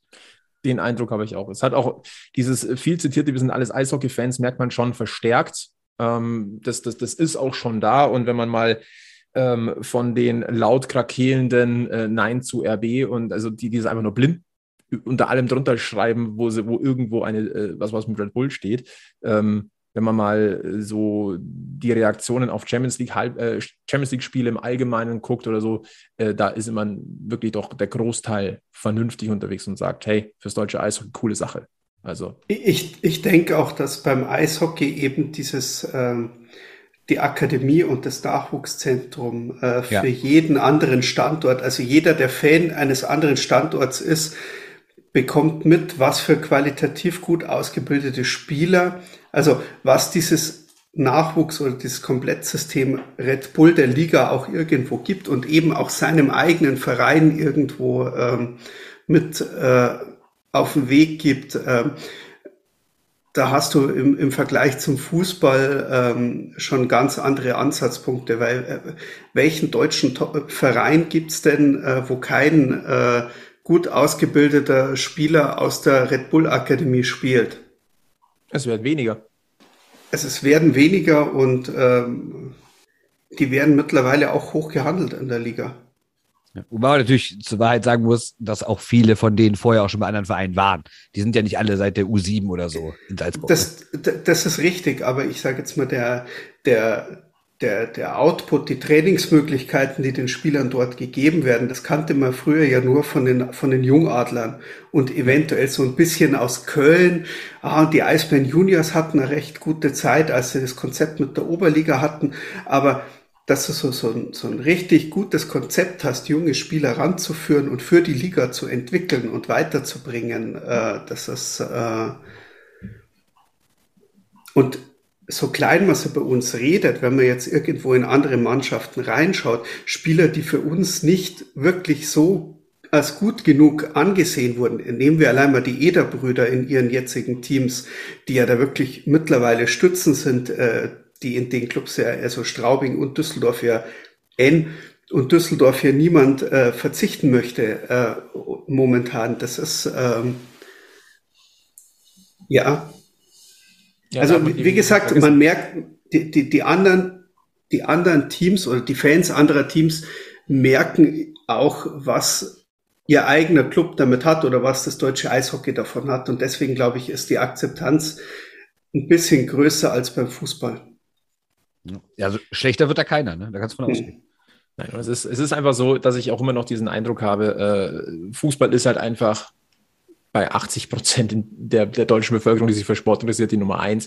Und beim Eishockey hat man so das Gefühl, da ist man mit Gleichgesinnten unterwegs und man ist, man, man ist eh schon eine vergleichsweise kleine Gruppe, da muss man dann auch ein bisschen zusammenhalten gegen, das, gegen diesen große Übermacht. Also das ist immer so ein bisschen mein Eindruck.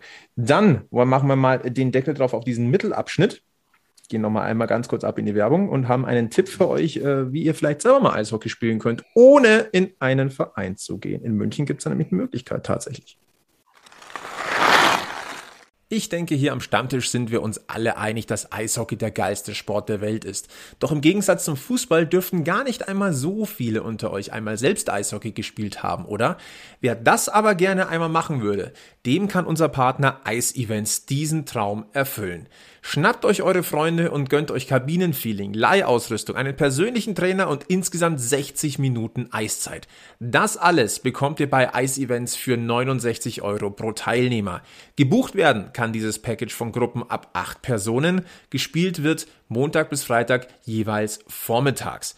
Und wem die Kufen ein wenig zu scharf sind, dem empfehlen wir eine spaßige Runde Eisfußball. Alle Infos und Packages findet ihr jetzt auf www.iceevents.de. Schlussdrittel im Packmas Podcast Folge 82. Der Stammtisch biegt auf die Olympia gerade ein, denn nach diesem Champions League Halbfinale zwischen Tampere und München stehen ja tatsächlich die Olympischen Spiele äh, vor der äh, Türe und ähm, sportlich natürlich wieder eine, eine, eine große Sache. Man man erinnert sich immer noch schön an, an 2018, an, an das Silbermärchen von Pyong, Pyeongchang, ähm, aber trotzdem, es hat so viel Beigeschmack. Und das ist eigentlich schade.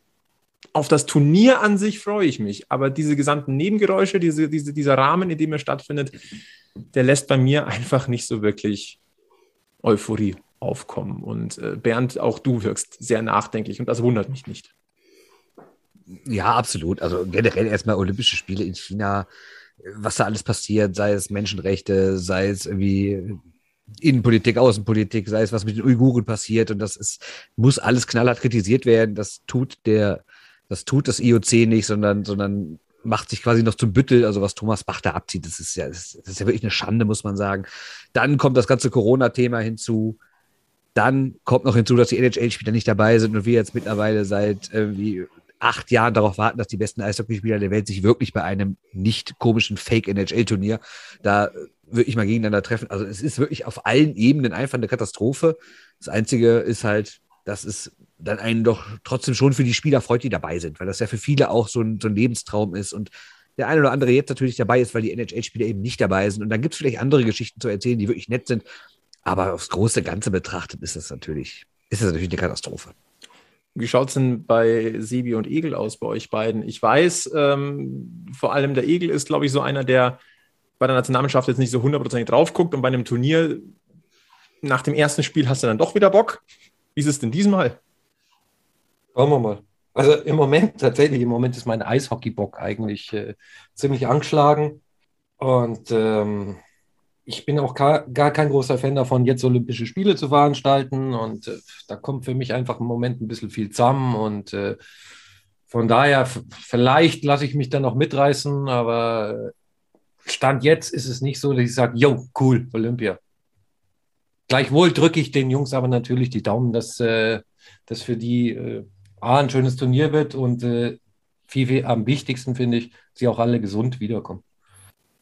Ich freue mich, ich freue mich immer auf Olympia. Es ist, ähm, es ist, ähm, ich hatte auch eine ziemlich klar, also was mich heute, was mich heute wirklich so, so viel zum, zum Nachgrübeln noch über Olympia gegeben war dieses äh, äh, Interview von Moritz Müller, äh, das, das über die DPA hier äh, äh, rumgegangen ist. Ähm, wo ich dann auch noch mal ein bisschen drüber nachgedacht habe. Wir haben ja in der letzten Folge auch drüber gesprochen, wollen die Leute überhaupt mit? Weil es gibt ja so viele gute Gründe, äh, die, die, die Bernd jetzt auch schon angesprochen hat, warum dieses Turnier einfach aus einer, äh, aus dem Gesamtkonzept einfach äh, nicht geht. Also es, es, gibt wirklich viele Gründe, warum dieses Turnier nicht geht. Und wir haben auch noch ein anderes Turnier dieses Jahr in einer anderen Sportart. Das geht meiner aus, aus ähnlichen Gründen, aus gleichen Gründen ebenso genauso wenig. Und auf der anderen Seite, und der Egel hat das beim letzten Mal ja auch schon angeschnitten, das sind Sportler, die, die arbeiten, die leben seit, keine Ahnung, seit sie kleine Kinder sind, äh, arbeiten die auf so Ziele hin wie eben genau das jetzt.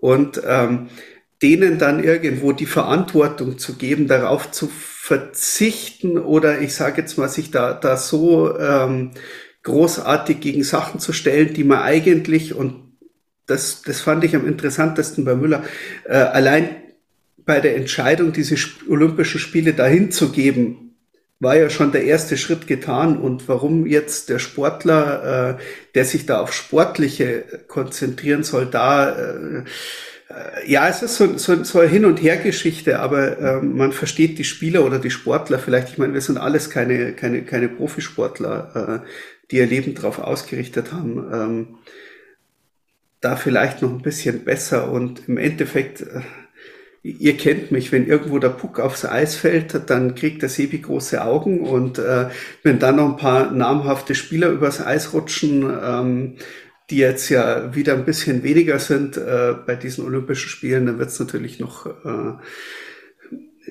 im Endeffekt bin ich dann ja auch wieder irgendwo dabei. Ich habe schon so oft gesagt, es interessiert mich nicht mehr, das schaue ich nicht mehr an. Und ich war dann der Erste in der WhatsApp-Gruppe, der geschrieben hat, boah, geil. Äh, also ich, ich weiß, ich weiß es nicht. Es ist äh,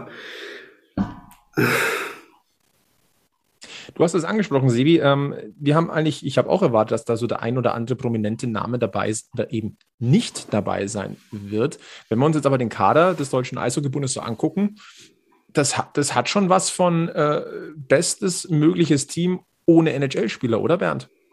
Ja, absolut. Also der einzige, von dem man es immer so gehört hat, bei den Kollegen von IZFM, war ja äh, Max Eisenschmied. Aber ob es jetzt wirklich daran lag, dass er nicht dabei ist, weiß man auch nicht. Ähm, es sind Fragen dazu gestellt worden, auch zum Beispiel Fragen nach Impfstatus von Spielern, ob es da welche gibt, die deswegen nicht mitgeflogen sind. Das wurde nicht so richtig beantwortet vom DEB. Es klang eher so, als sei das nicht das ganz große Thema gewesen. Also ich denke auch sportlich, gerade natürlich, weil du das Glück hast, was auch schon mehrfach verschiedenen Orten gesagt haben, dass du das Glück hast, dass halt Leute, die in den vergangenen Jahren und es gar nicht so lange her NHL gespielt haben, wie halt Rieder, wie halt Kahun, wie Holzer und sowas, ähm, dass die alle dabei sein können, weil die eben nicht mehr NHL spielen, ne? Und Kühnackel auch und sowas. Und ähm, ja, das, du hast so Internationalität damit drin, also innerhalb der Nationalmannschaft klingt erstmal doof, aber du hast die halt drin, weil du Leute aus der Schweiz dabei hast, du hast Leute, die in Russland waren, du hast Leute, die in Schweden spielen, dann natürlich Leute, die in Nordamerika gespielt haben. Das heißt, du hast verschiedene Eishockeysysteme so im Kader. Und das kann dem, glaube ich, nur gut tun. Und ähm, was der Sebi gerade gesagt hat, wollte ich aber auch nochmal unterstützen. Also mir ging es überhaupt nicht darum, dass irgendjemand von den dass irgendjemand von den Sportlern jetzt sagen soll, wir boykottieren das. Also wir können das kritisieren und da gibt es auch ordentliche Gründe für das zu kritisieren. Aber ich würde niemals von einem Sportler verlangen, dass der sagt, ich boykottiere das persönlich.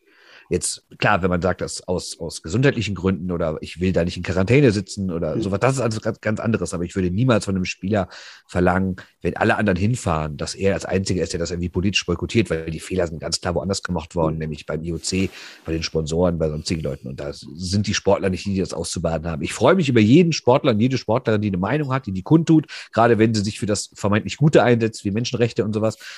Aber ich verlange von niemandem zu sagen, ich habe hier irgendwie mein Leben lang darauf hingearbeitet, jetzt habe ich die Chance und ich fahre nicht hin, weil mir irgendwas da nicht passt. Ganz, ganz wichtiger Satz. Der Fehler ist passiert bei der Vergabe nach Peking. Das ist das Thema gewesen. Weil man hatte doch 2008 diese Spiele schon in Peking und hat gedacht, da verändert sich jetzt viel. Ja, hat sich nicht getan, gelernt haben sie nichts, nichts daraus.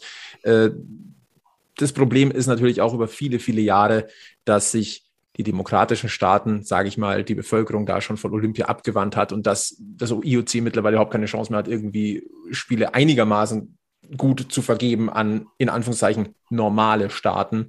Aber ähm, aus gutem Grund auch, ne? Also natürlich. Ja, ne? also. ja, und auch in München hat man sich ja aktiv ja. gegen die Olympiabewerbung ausgesprochen. Gegen die zweite. Also die erste gegen die, gegen die zweite. funktionieren die, können, die war ja gegen Pyeongchang. Genau. Genau gegen die, gegen die zweite hat man sich dann ja ganz aktiv äh, ausgesprochen. Also ich meine, man hätte jetzt ja auch die Möglichkeit gehabt, dass das Ding in Deutschland hier bei uns stattfindet. Das wäre eine Alternative gewesen. Hätte man, dann gäbe es vielleicht viele Diskussionen oder andere Diskussionen an der Stelle. Ja, aber hättest du Lust gehabt, unter dem jetzigen IOC mit diesen ganzen Sachen, die da dranhängen, wirklich zusammenzuarbeiten? Also da kann ich die Münchner Bevölkerung, also euch, nur verstehen, dass ihr das abgelehnt habt ja, mit dem gesamten Hintergrundwissen, was da einfach jetzt mittlerweile dranhängt. Äh, absolut nicht. Also gefühlt, äh, du verkaufst deine Seele für die ganze Zeit, äh, in der die Spiele stattfinden. Und äh, das ist weit von dem entfernt, was wir, äh, um Gottes Willen, da war an mich noch nicht mal im Ansatz zu denken. 1972 hatten hier in, in München mit den Sommerspielen, aber da war das, hatte das zumindest das, was ich äh, von von meiner Familie gehört habe, die da tatsächlich so ein bisschen mit beteiligt waren ähm, als, als Helfer. Ähm, das waren, es waren fröhliche Spiele, da ist die Welt zusammengekommen, um ein Fest zu feiern. Jetzt kommt das IOC und zieht zwei Wochen sein, äh, sein Programm durch und äh, davor wird mal schön alles gemacht, äh, um äh, den, den schönen Schein zu wahren und das Produkt zu verkaufen.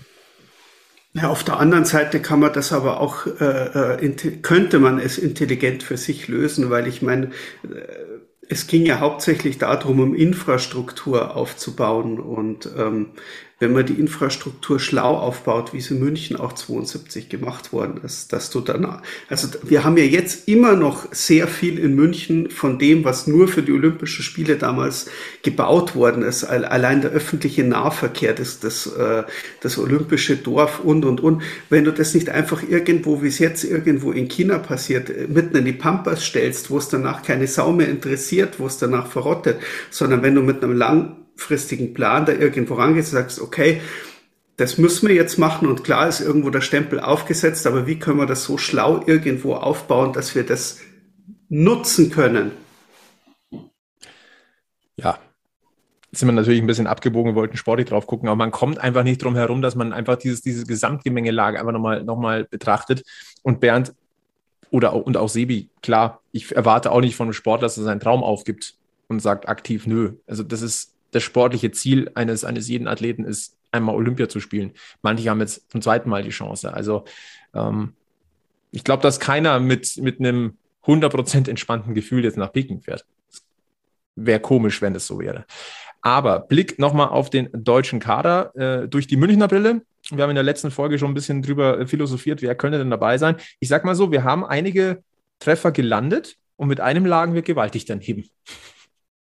Und oh Wunder, wer es ist, bei wem wir daneben äh, gelegen sind. Also, womit wir gerechnet haben, dass sie dabei sind, waren Jasin Illis, Patrick Hager und Freddy Tiffels. Ich glaube, ähm, Bernd, du nix, das ja, war absolut. zu erwarten. Ja. Ähm, vor allem ein Freddy Tiffels, dieser Wirbelwind auf dem Eis. Also, der in München ja wirklich auch eingeschlagen hat und an dem wir uns äh, wirklich erfreuen. Ähm, nicht das große Wunder. Äh, Conny Abelshauser war vielleicht so eine 50-50-Entscheidung. Ähm, ich persönlich freue mich immens für ihn. Ich glaube, das einzig große Nationalmannschaftsturnier, was er hatte, war die Heim-WM 2017. wenn mich jetzt nicht alles täuscht. Ähm, er hat nie so den hundertprozentigen Tritt in der, in der Nationalmannschaft bekommen, aber deswegen freut es mich jetzt ehrlicherweise umso mehr, dass er sich den Olympiatraum äh, erfüllen darf. Wenn es natürlich auch sportlich so ein bisschen, ja, wie gesagt, also war so gefühlt eine 50-50-Entscheidung. Oder Bernd? Für mich auch. Also ich habe ja schon gesagt, dass ich Wissmann aus Berlin dieses Jahr stärker finde, aber ähm, es ist jetzt, ähm, jetzt für mich auch keine Skandalentscheidung. Aber ähm, ich hätte Abelshauser ehrlich gesagt nicht zwingend dieses Jahr äh, zu den besten DL-Verteidiger gezählt, aber ja, er ist auch nicht ganz weit davon entfernt. Ne? Also es ist für mich schon eine Überraschung, muss ich sagen, aber in Ordnung. Es, es, es, es ist die Frage für mich, ich habe mich, nachdem nachdem wir uns ja in der letzten Folge eher dafür ausgesprochen haben, dass wir Conny Abelshauser nicht dort sehen, dass er äh, unbedingt äh, mitfahren müsste, weil er schon stärkere Jahre hatte. Und ähm, im Endeffekt ist es dann wieder die Frage, was brauche ich für einen Spieler, was nehme ich für eine Rolle mit? Brauche ich jetzt äh, einen Wissmann oder brauche ich einen Abelshaus? Und zwar vielleicht nicht in der Rolle, wie er gerade in München spielt, sondern wie man ihn auch schon oft gesehen hat. Auf internationalem Niveau, er ist ein großer Spieler, kann den Körper spielen, ohne viele Strafzeiten zu nehmen, ist gut am Stock hinten drin, kann den Puck auch mal selbst gut rausbringen. Also von dem her bin ich, bin ich schon wieder auf der sicheren Seite. Wenn es nur darum geht, ob man jetzt von der Statistik, von der Optik oder von vielem ähm, die besten Spieler der Liga mitnehmen sollte, dann sehe ich ihn dieses Jahr vielleicht nicht dabei. Aber wenn es halt darum geht, irgendwo, dass die miteinander eine Mannschaft machen sollen und ein System tragen sollen und jeder eine Rolle und ein Spiel tragen sollen, dann kann ich mir seine Rolle oder dann sehe ich eine Rolle für ihn in dieser Mannschaft durchaus äh, berechtigt. Also wenn es nur nach der, nach, der, nach der diesjährigen Leistung gibt, weiß ich nicht, ob man äh, äh, äh, Leute äh, mitnehmen muss, nur weil sie das C auf der Brust haben in der Nationalmannschaft. Das sind halt so Sachen, ähm, fährt halt trotzdem, fährt halt trotzdem mit. Es sind äh, manche Leute brauchst du einfach fürs Team und fürs System und nicht, weil sie gerade eben die besten oder, oder, oder auf der Position der beste verfügbare Spieler ist. Also es, es, es gibt ja auch einen Grund und wenn man sich dieses komplette Team für mich, wenn ich jetzt so eine Woche drüber nachgedacht habe, seit es da ist, es macht natürlich mega Sinn, Hager und Elis zusammen mitzunehmen. Es macht mega Sinn, Pföderl und Nöbels zusammen mitzunehmen. Vor allem, wenn du wenig Zeit hast, die Leute miteinander einzuspielen, dann nimmst du halt aus jedem Team, aus Mannheim, aus Berlin, aus München, zwei Spieler mit, die du fix in eine Reihe stellen kannst. Und dann hast du halt noch Ergänzungsspieler wie eben Tiffels, den du äh, äh, zu Hager und Eles, weil sie das System kennen. Kahun kennt die Reihe noch. Der kann aber genauso gut in jeder anderen Reihe. Also du hast immer zwei Leute, die wirklich miteinander gut spielen können und dann hast du eine Handvoll Spieler, die du in jede Reihe irgendwo rauf und runter schicken kannst. Äh, um dort äh, zu ergänzen und mal bastelst du dir da aus einer äh, aus einer Hager Eles Reihe eine Top Offensivreihe zusammen und wenn du es brauchst, bastelst du dir aus denselben beiden Spielern eine Top Defensivreihe zusammen, wenn du es brauchst. Also ich finde mittlerweile, wenn ich lange über diesen Kader nachdenke und lese und mal so ein bisschen Gedanken macht, wer spielt mit wem zusammen, äh, finde ich ihn eigentlich sogar richtig, richtig gut. Es ist auf alle Fälle ein Kader, der spannend ist, der sehr erfahren ist und wenn ich mich jetzt nicht verzählt habe, ich glaube, es sind zehn Silbermedaillengewinner noch dabei, die dieses Gefühl kennen. Und ich glaube, das ist schon auch eine Sache, vor allem mit Blick auf die Kader der anderen Nationen, wo ja teilweise jetzt College-Spieler oder größtenteils auch College-Spieler mit dabei sind. Also Erfahrung kann schon auch ein Trumpf sein in so einem Turnier. Das ja durchaus auch geprägt ist für meinen Geschmack von der ein oder anderen möglichen Überraschung, eben weil die Kader teilweise sehr, nennen wir es mal, sportlich zusammengestellt werden mussten, nachdem die NHL ihre Zusage zurückgezogen hat. Also es ist definitiv ein Kader, wo ich jetzt persönlich sagen würde, dem traue ich ziemlich viel zu. Wobei man mit, mit so Prognosen immer vorsichtig sein muss. Egel. Du, Tatsächlich habe ich mich gar nicht so intensiv damit auseinandergesetzt. Habe ich dich jetzt Ähm. auf dem falschen, falschen Fuß noch erwischt. Von daher, ich, das, das, was der Sebi gerade erzählt hat, klingt total plausibel. Und ähm, wenn ich aber dann darüber nachdenke, dass ich dann Hager, Elis und Tiffels als Sturmreihe aufs Eis schicke, ja, gut, dafür müssen die natürlich pünktlich zur Nationalmannschaft reisen und können unmöglich einen Tag später kommen, um dann zu dritt in einer Reihe auf dem Eis zu stehen. Ähm, das verstehe ich dann natürlich schon, ja. Äh, ja, also aus dem Blickwinkel jetzt, wie es der Sevi gerade geschildert hat, mit ich habe zwei Spieler, die gut miteinander spielen können und stelle dazu dann den dritten Spieler, finde ich, macht diese verfrühte Anreise noch weniger Sinn und deswegen sage ich jetzt zu Olympia gar nichts. Bernd, hab, haben wir irgendwie was falsch analysiert oder würdest du noch willst du was ergänzen zum, zum deutschen Kader und zum Turnier? Wir dürfen nicht vergessen, Ben Street spielt ja noch für Kanada. Ne? Das müssen Ja. wir, dürfen, wir, dürfen wir nicht unter, unter den Tisch fallen lassen. Also interessant ist ja das, was du gerade gesagt hast mit der Erfahrung. Ne? Das sieht man ja auch im Alter. Der Kader ist im Durchschnitt 29,5. Also das ist echt keine junge Mannschaft mehr. Ne? Das, du hast gerade mal einen U25-Spieler, einen einzigen. Und wenn du das mit, wenn das mit den US-Amerikanern vergleichst, die mit 15 College-Spielern auflaufen, die Kanadier haben auch ein paar junge Leute bei, die Russen haben zwar auch so die typischen alten Recken, die man jetzt seit Jahren auf den internationalen Turnieren kennt, aber da sind auch ein paar junge Leute bei.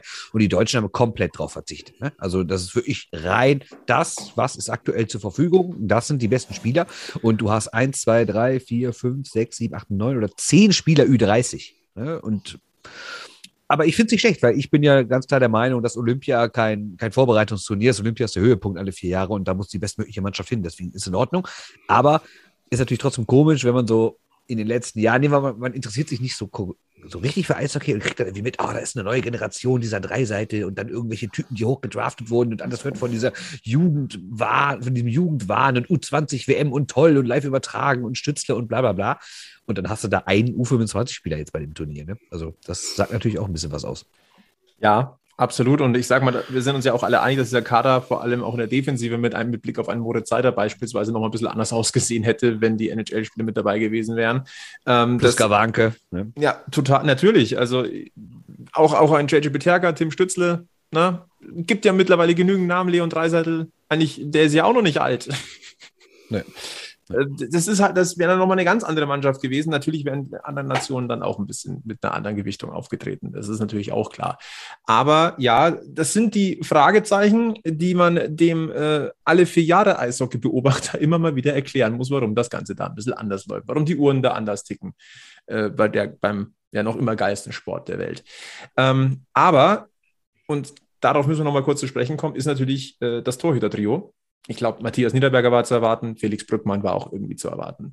Ähm, dass aber Danny Außenwirken tatsächlich nochmal zu Olympia fährt, ähm, ich sag mal ganz ehrlich, mir ist die Kinnlade ein bisschen runtergefallen. Ich hätte eher einen Dustin Strahlmeier erwartet, aber da war ja schon in den letzten Wochen, hat man gelesen, dass der wohl nicht dabei ist. Ähm, anscheinend ja doch äh, irgendwie sportliche Gründe. Nachdem es zuerst geheißen hat, ist es irgendwie unklar, warum. Ähm, wir hatten es ja vorhin kurz thematisiert, dass die, äh, die Grizzlies Wolfsburg sogar noch ein kleines Statement rausgehauen haben. Nein, nein, das hat nichts mit, äh, mit Impfen oder sonst irgendwas zu tun oder Boykottsgeschichten. Seltsam. Der einzige Vorteil ist, und da lehne ich mich jetzt, glaube ich, jetzt nicht allzu weit aus dem Fenster, die Nummer drei Rolle ist fest vergeben. Ja, aber das weißt du bei so einem Turnier ja nicht, weil wer weiß denn, wer nächste Woche alles verfügbar ist. Ne? Also, das ist ja kein normales Turnier, wo man sich schwer verletzen muss, um nicht zu spielen. Da kann ja auch ein theoretisch falsch positiver Test sofort dazu führen, dass deine ersten beiden Torhüter nicht mehr da sind. Leider Auf wahr. der, auf, auf der anderen Seite, wir haben es auch dieses Jahr gesehen, bis auf dieses eine Drittel jetzt gegen Mannheim, wenn Danny aus den Birken einen starken Gegner vor sich hatte, vor allem auch in der Champions, äh, in, in der Champions Hockey League, dann hatte er seine besten Spiele. Also er, er hatte äh, durchaus Spiele, in denen er stark gehalten hat. Und man weiß halt im Hinterkopf auch immer noch, was es ist. Und bei dieser, bei dieser Torhüterstatistik vielleicht äh, es ist so ein Gefühl, komischerweise bei Strahlmeier, und das ist, das ist wirklich so, wir waren uns eigentlich alle einig, als er nach Schwenningen, als es in Schwenningen hieß, okay, Strahlmeier ist frei, dann war eigentlich da schon der Punkt, wo jeder gesagt hat, oh komm, der muss nach München, der muss in irgendeins der Top 3 Teams, muss dieser Torhüter gehen. Und im Nachhinein betrachtet waren anscheinend alle drei Top-Teams in Deutschland überhaupt gar nicht scharf drauf, den zu verpflichten. Mhm. Also es war ja auch von, also, man, man hat von nirgendwo, weder aus Berlin, aus Mannheim noch aus München gehört, ja, wir haben uns darum bemüht, diesen Torhüter zu verpflichten. Und auf der anderen Seite siehst du jetzt auch wieder in der Nationalmannschaft, die Nationalmannschaft war anscheinend überhaupt gar nicht motiviert, diesen Spieler mitzunehmen. Also von außen betrachtet, wenn du auf die Statistiken schaust und wenn du, wenn du zum Beispiel anscheinend muss da irgendwas, muss da irgendwas sein, was ihn für die Top-Garde, und da zähle ich jetzt den DEB noch als vierten Punkt mit rein, gar nicht so interessant macht. Also er hält zwar vielleicht ganz gut und irgendwas, aber irgendwas, irgendwo muss ein Punkt sein, dass er in die, in die, in die Top-Hierarchie überhaupt gar nicht aufstoßen kann. Oder, also irgendwas, irgendeine Blockade muss da da sein. Jetzt haben also, wir natürlich nicht vergessen, dass Wolfsburg auch sehr, sehr gute Gehälter zahlt. Ne? Ich würde Wolfsburg eigentlich auf Platz 4 wahrscheinlich in der Gehaltsrangliste in der DL einsortieren. Das ist nicht so, als würde er jetzt ja. in, in Bietigheim spielen. Ne?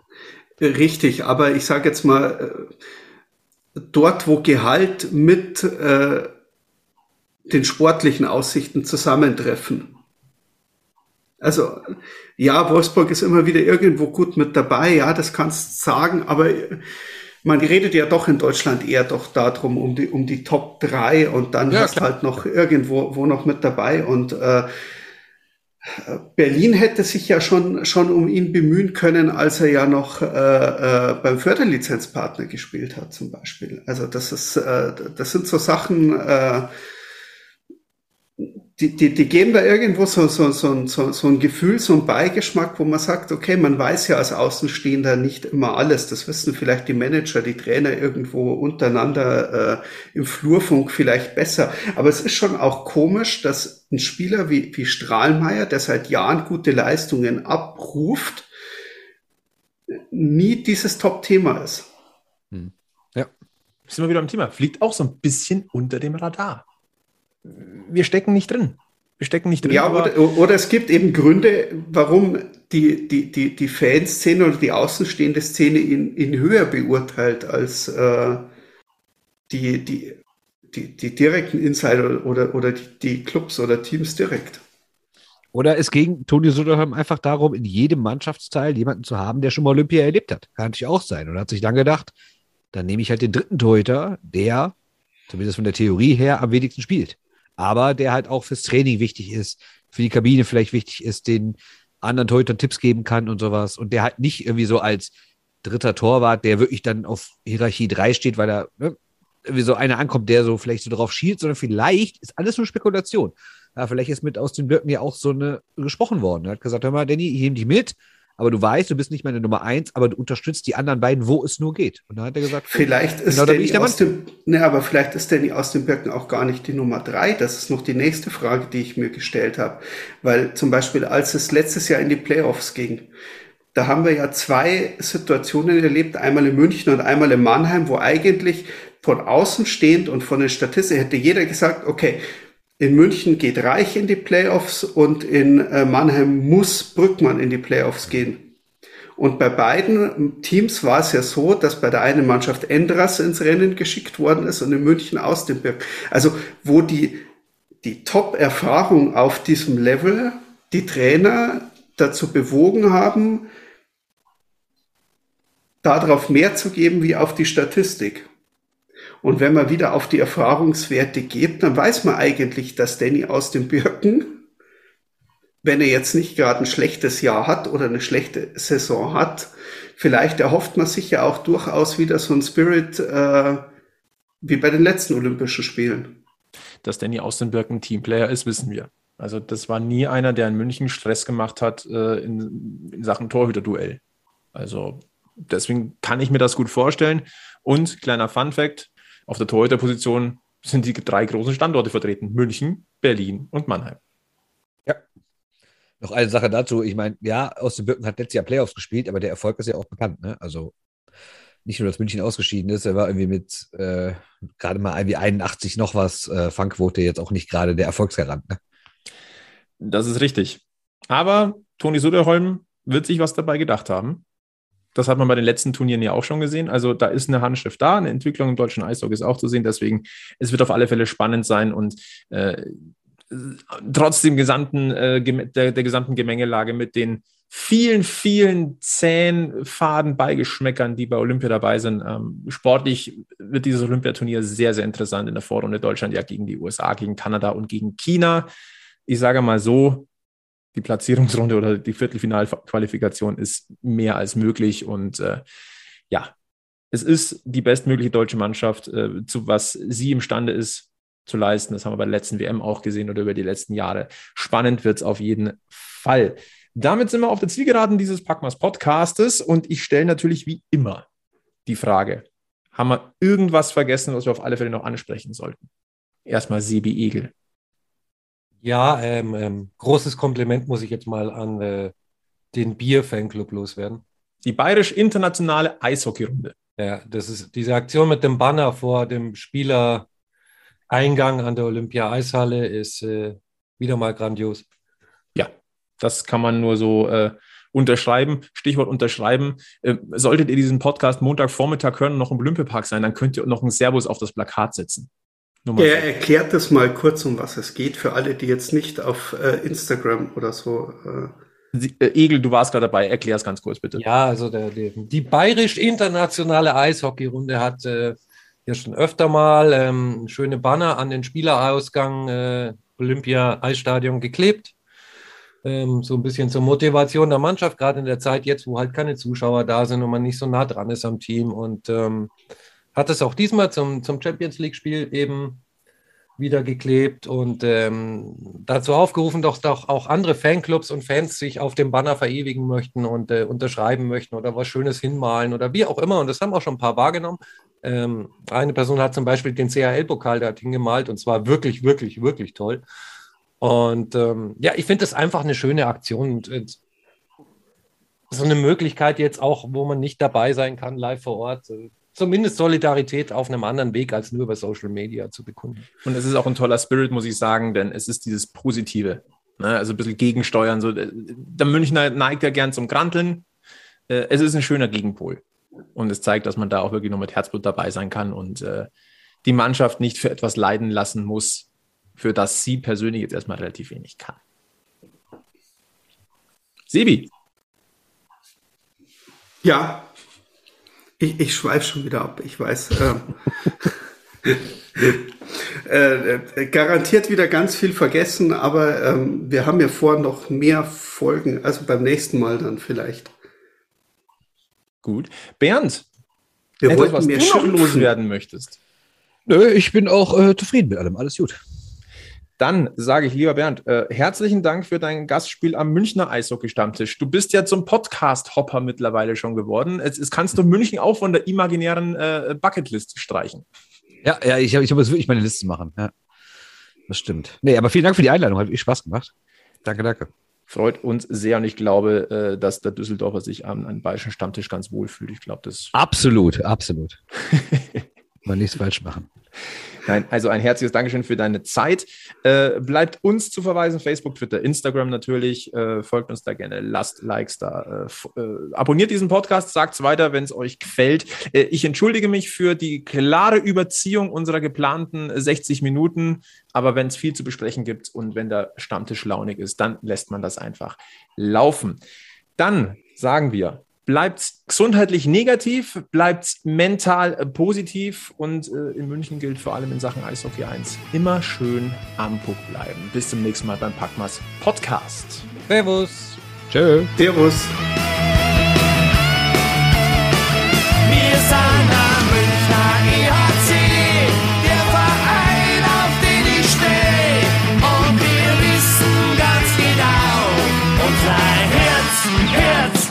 Herzschlag weiß und blau.